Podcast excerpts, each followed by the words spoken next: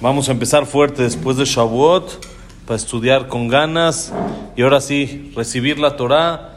Ya la recibimos y ahora pues, a trabajarla, a estudiarla. No se trata de guardarla ahí en el Ejal y ahí, y ahí quedó. No, hay que, hay que estudiarla, hay que aprenderla, hay que esforzarse en ella. Siempre les digo, casi cada año les digo, cómo una persona puede saber en una boda quién es el novio.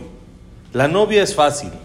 Uno se da cuenta, está vestida totalmente diferente a las demás. Pero novio, hay muchos con smoking. No, no se nota, no, los novios siempre a los hombres como que nos, nos hacen de menos, ¿no? pero hay muchos, está contento todavía, todavía está contento, pero hay muchos, los consuegros están contentos todavía, ¿cómo uno puede saber? Entonces escuchen lo que dicen Jajamim, quédate hasta el final de la boda y te vas a dar cuenta quién es el novio, quién es el novio, pues el que se lleva la novia. El que se lleva la novia, ese sí no es ni el consuegro, ni el primo, ni el tío, de esos de los que tienen smoking. El único que tiene smoking que lo aplica, que se la lleva, es el novio. Entonces ahorita vamos a ver quién es el novio, bonito día muy. ¿Quién es el novio de la Torah? ¿Quién es el que saben de que Jajamim dicen que Shabbat es como la boda? Nos casamos con la Torah. Ahora vamos a ver quién es el novio de verdad. Todos estuvimos aquí en la desvelada y estuvimos así despiertos y festejamos y todos comimos cheesecake y todos entramos a, todo ese sistema. Ahora, ¿quién es el novio? El que se va a llevar a la novia ahorita. El que va a seguir estudiando Torah y le va a echar más ganas al estudio de la Torah, ese es el verdadero novio de la Torah. Porque el que nada más vino a la boda pero no se llevó a la novia, es nada más un simple invitado hay que ser anfitrión. Hay que llevarse a la novia, hay que salir con la novia y disfrutar de la sabiduría inmensa que tenemos, la sabiduría infinita que hay en la Torah, que es algo precioso e increíble, aprovecharla, disfrutarla, sentarse, estudiarla y ver cuánta sabiduría, cuánto hay dentro de nuestra Torah Kedoshah. Vamos a empezar, estamos en Perekehe, Mishnah Dalet quinto capítulo, amén, cuarta Mishnah dice así, estábamos viendo cosas de diez, habíamos dicho diez generaciones de, Noah, de, de Adán a Noah, diez de Noah Abraham, diez pruebas fue, fue probado Abraham vino y las pasó todas y ahora seguimos con cosas de diez. ¿Qué más hay de diez? Dice así, Azarán y Simna Azula Botenu Mitzrayim de Azará Layam. Eser alayam. Midbar shneimar. Vainasu otiz de milagros le pasaron a nuestros padres en Egipto. ¿Cuáles son los diez milagros que le pasaron a nuestros padres en Egipto? Todas las plagas. El salvarse de todas las plagas. Todas las plagas nosotros sabemos de que afectaban únicamente a los egipcios. A los Yehudim no pasaba nada, era algo increíble. El Goy tomaba agua y le salía sangre. Al Yehudí tomaba agua y salía agua. Y de ahí hicieron negocio. Había ranas por todo Mitzrayim. Donde era la zona, la colonia de los Yehudim, ahí como, que sea, como si hubiera una bardita, que no se meten y ahí no brincan. Piojos, todos piojos. El pueblo dice no tenía piojos. Animales atacaban a todos, a los Yehudim, a Shakol. A ver. Atacaban los animales, a nosotros nada. Peste, se murieron todos los animales del ganado, de los Yudim ni uno. Y así las diez plagas, increíble. ¿Cómo puede ser que de un, de un lado a otro, de un centímetro a otro, es como si le está pasando, no sé, en la carretera es más común? Que uno está lloviendo y de repente uno pasa un centímetro adelante y ya dejó de llover. ¿Cómo? ¿Cómo? Aquí sí llueve y aquí no. Pero puede ser, eso es normal, porque en algún lugar tiene que frenar la lluvia, ¿no? Pero que en las 10 plagas frene en el mismo lugar, que en las 10 a los Yehudim no y a los Mitzrim sí, eso es especial. Son 10 milagros que le pasaron a nuestros padres en Egipto. Siempre lo vemos como las 10 plagas que les pasaron a ellos, pero hay que saber que son 10 milagros también para nosotros. También dice la Mishnah 10 milagros. Oh, Moti. Ya, ahora sí. Ya. Gracias, Moti. Diez, sí está, sí está, Baruch Hashem. Trae otra para acá, Moti, si no. Diez, Diez milagros le pasaron a nuestros padres también en el mar. En la partida del mar también hubo diez milagros.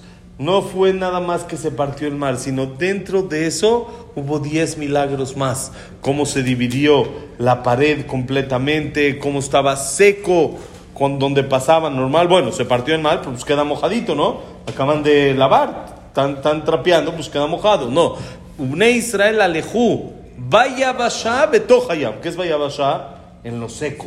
Estaba totalmente seco, no estaba enlodado, no estaba así, estaba totalmente seco, como que si no, nunca ahí había agua. Planito. Planito, seco, tranquilo. Si tenían sed, entonces ¿qué hacían? ¿De dónde tomaban agua?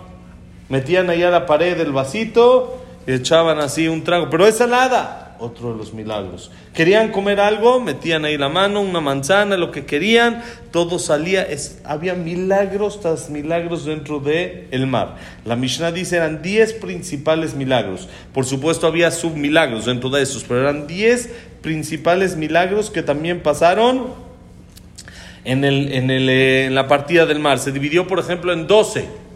En 12 para que 12 canales, ¿para qué? Para que cada tribu tenga su, no sea ahí un, todos ahí corriendo por donde caiga, sino hay orden, como va. Ahora, estos canales eran transparentes, ¿para qué?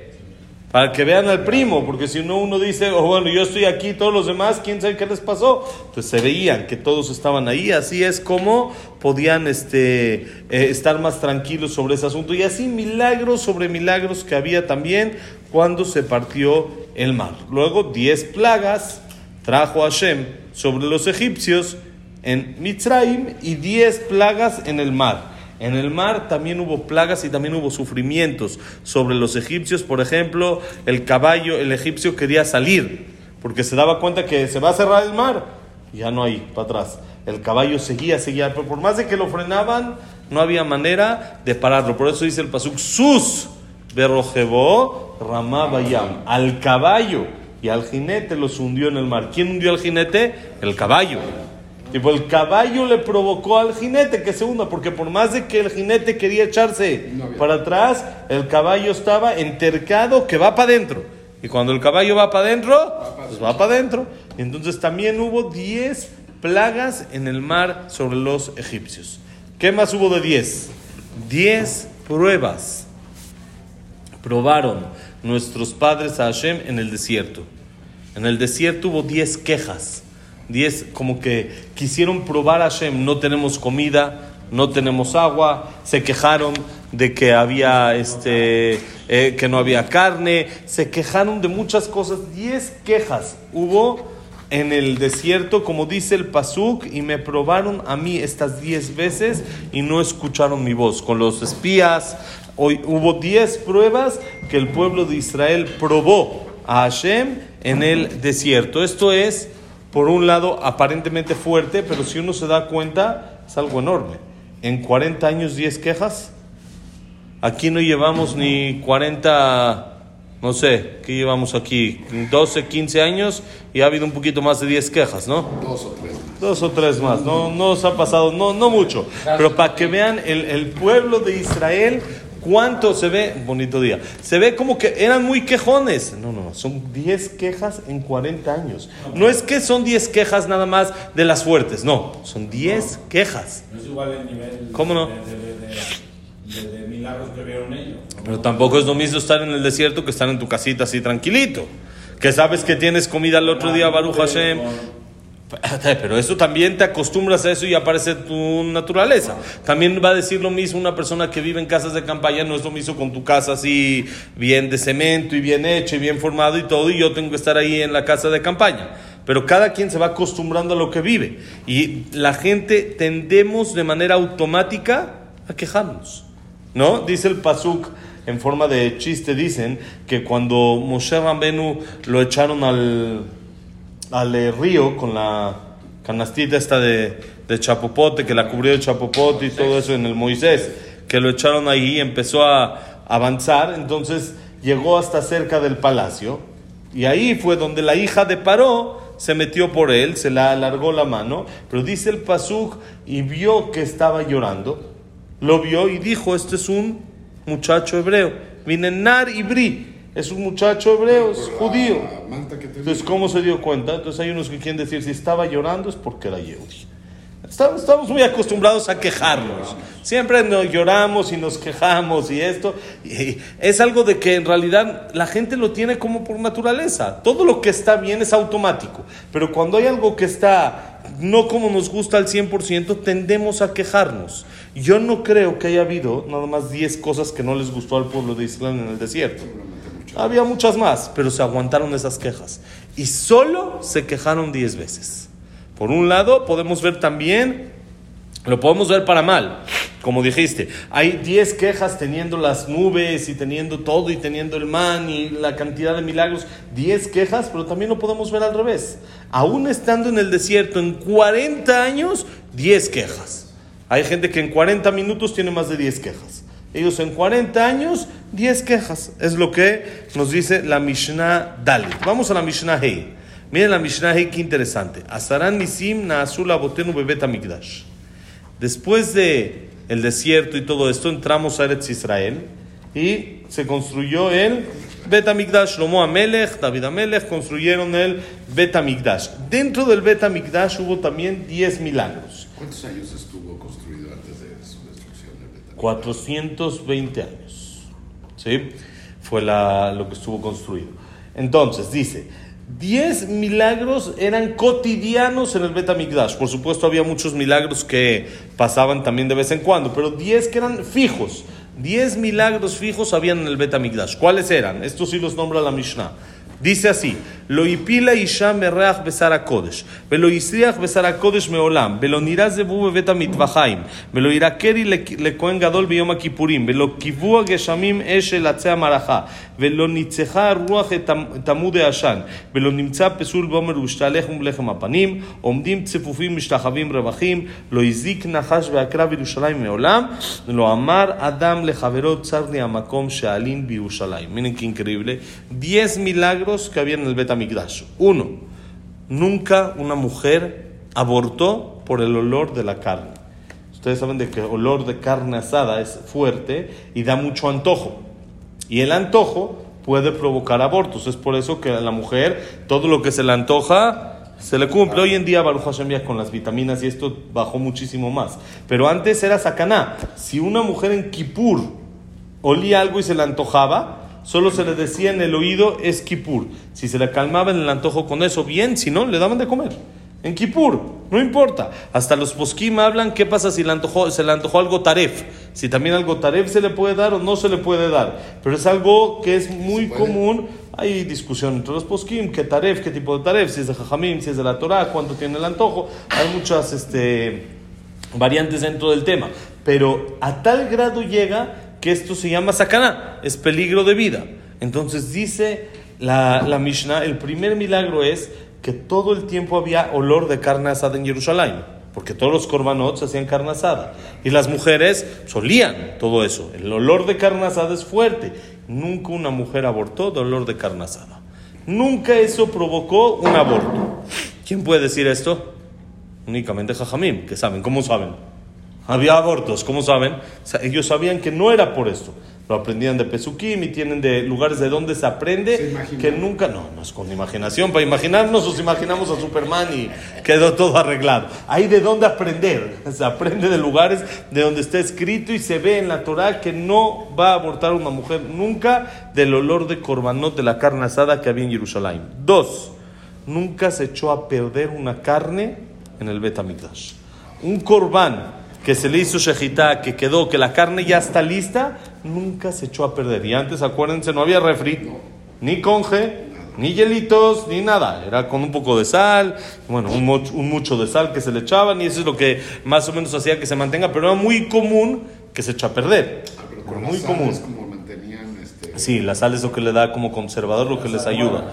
Sí, es lo que les ayuda a que se mantengan, es la manera de cómo lo hacían. Ahora, con todo y eso, se echaba muchísimo la carne a perder. Era muy común que se eche carne a perder. Más- aparte, imagínense, había cantidades y cantidades de carne. Porque hacían corbanot de toros, de vacas, de borregos. Había cantidades enormes de carne. Y nunca la carne se echó a perder. Nunca. Otra cosa más increíble, el tercero, es nunca se vio una mosca en el lugar donde estaban las carnes del Betamigdash.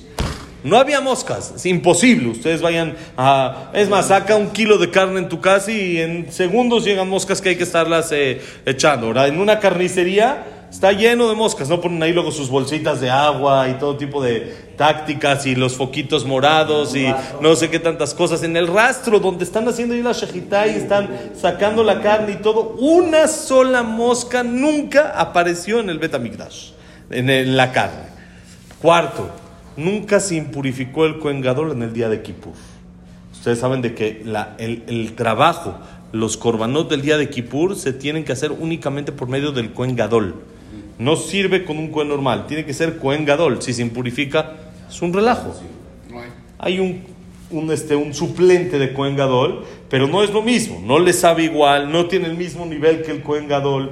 Nunca se impurificó un Kohen Gadol que tuvieron que usar un suplente. Nunca, no pasó. Eso de que se impurifique, no hubo en toda la historia de el Bet no hubo esa impureza al Kohen Gadol. Quinta, en, la, en el Mizbeach, donde se hacían los korbanot, donde se quemaban los miembros de los korbanot, eso era al cielo, era sin techo, era abierto. Y llovía hay veces. Nunca la lluvia apagó el fuego de las este, de las fogatitas que había. Había hay que hay discusión en la Mishnah cuántas fogatas había. Parece según la halajá que eran cuatro, cuatro fogatas que se dividían una en cada punto cardinal. Sí, y ahí se echaban los miembros de los korbanot para que se quemen. O de ahí se sacaban también los carbones para llevar al, al Kodesh para hacer el incienso y todo ese tipo de cosas. Y nunca la lluvia apagó la fogata. Nunca. Y que si no llueve en Jerusalén. Jerusalén llueve y llueve fuerte, llueve tupido, hasta hay veces hay hasta nevadas. ¿sí? Y nunca apagó la lluvia estas fogatas. Siguiente. Aparte de las fogatas, había de manera milagrosa un Amud de Ashan. Amud de Ashan era una columna de, de este, nube, de humo, como un- una columna de- de humo así que subía como que era la conexión entre el Bet Amigdash y el cielo. Era una columna así alta, alta, alta, y nunca el viento le ganó. Nunca la movió el viento. Aunque había vientos fuertes, la columna se quedaba fija donde estaba, no se movió. Siguiente que está para un lado para otro. No, no, esta está así bien, eh, parejita y bien este sin estarse moviendo y columpiando. Ahora, hay dos korbanot que se llaman eh, eh, tres korbanot, perdón. Omer, Shtealechem y Lechem Apanim. Omer es el korban Omer, que es el korban Omer. Al otro día de Pesach había que cortar cebada y traerla al Bet Mikdash, pero tenía que ser al otro día de Pesach. Ahora, si se tenía que preparar ese día para al siguiente día hacerlo. Si no se cortaba ese día, ya no se podía hacer, porque ya no estaba. No es de que se pueda hacer al aventón, se tiene que preparar. Si es de que lo cortaron y se impurificó esa comida o se echó a perder o cualquier otra cosa, ya no hay manera de solucionar. Porque tenía que ser el preparado. Y si ya no se preparó, ya, ya se amoló. Nunca pasó de que se echa a perder, de que no funcione este. Siempre el día que se cortaba, quedaba bien y quedaba como debe de ser. Lo mismo Shalejem. En Shavuot se traían dos panes. Un corbán, que eran dos panes, con un animal y todo. Esos dos panes también tenían que ser preparados desde antes. O el lejem apanim. Lejem apanim era el pan que se hacía todos los viernes. De viernes a viernes, que quedaba de viernes a viernes, que cambiaban cada viernes y luego se repartían el viernes el pan que estaba ahí entre los koanim. Nunca se encontró un psul, algo que invalide este- estos panes. Siguiente, algo increíble que pasaba es que estaban parados sufufim, apretados. Porque ustedes saben de que hay mitzvah en Pesach, Shavuot y Sukkot, de que todo el pueblo de Israel vaya al Betamigdash. Entonces, ¿cómo caben? Pues en filita india. Así iban todos parados en el Betamigdash, todos entraban, pero ni siquiera como en Kippur, ven que luego en Kippur nos ponen sillas y una silla acá y apenas estás peor que en el avión que no puedes ni estirar los pies. Así, pero parados. No cabían sentados. Ahora, en Kippur había que aposternarse cuando se mencionaba el nombre de Hashem. ¿Cómo se van a posternar si están todos uno pegadito al otro? Para posternarse uno necesita más espacio. Ese era otro de los milagros. Estaban parados apretados, pero se aposternaban ampliamente. Se aposternaban con lugar, con espacio, sin ningún problema. Cabían y se ampliaba el lugar de manera milagrosa. Ese era otro de los milagros del Betamigdash. Siguiente, noveno, nunca dañó una víbora o un alacrán en Jerusalén. No picó. Todo tiempo que había Betamigdash, ni eh, víboras ni alacranes picaron a ninguna persona. No existía, aunque antes era muy común. No era como hoy en día que ya no tenemos tanto víboras y cuando uno ve un alacrán casi casi casi hace una fogata del agua Homer para quemarlo y todo. Antes vivían con ellos, era algo cotidiano que era del día a día. Nunca pasó de que mientras había Betamigdash en Jerusalén haya un piquete de víbora, una así o de un alacrán. No existía. ¿Sí? Como que el Zehut, el mérito del Betamigdash, nos protegía. Y décima y última, como dijimos, había que ir en Pesan, Shavuot y en Sukkot al Betamigdash. ¿Cómo le hacían para todos caber? Jerusalén no está muy grande, que digamos. Y que sepan que lo que nos referimos Jerusalén no es el Jerusalén de hoy en día. No Jerusalén es dentro de las murallas nada más. No se refiere a lo que es Bait Bagan y Arnof y todas esas zonas, no. Eso no es Jerusalén de la época del Betamigdash. Jerusalén de la época del Betamigdash es Iratika, la ciudad vieja, todo lo que está alrededor, todo lo que está en la muralla, nada más. ¿Cómo cabían todos ahí? Dice, increíble, nunca dijo una persona a su compañero, estoy apretado y no tengo dónde dormir en Jerusalén. Siempre había donde dormir. La gente abría, los que vivían ahí, abrían sus casas, siempre se acomodaban y se acomodaban bien. No estaban apretados.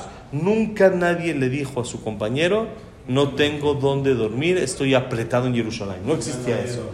No había la calle, no tenían, había lugar para todos. Y eso es muy sencillo. Cuando papá invita, todos caben. Papá se, eh, se, se compromete a acomodar a todos. Cuando tu papá te invita a su casa, vas Shabbat, eso, lo otro, pero va a ir el primo, el tío, el abuelito, todos van a caber, no te preocupes. Si tu papá te invitó, es porque hay lugar. Te va a dormir, te va a hacer en el estudio, te lo va a acoplar como una, una recámara, la sala la va a cerrar, algo va a hacer. Entonces, si Hashem invita, todos cabemos. Por eso queremos otra vez que Hashem nos invite con la construcción del tercer Betamigdash y que regresen estos milagros y más. Mimera y Amenu. Amén, amén. Seguimos mañana, Besat Hashem, señores. Bonito día. Que la clase ha sido Lilun Ishmat, Daniela Sarabatsofi, Elías Ben Mazal.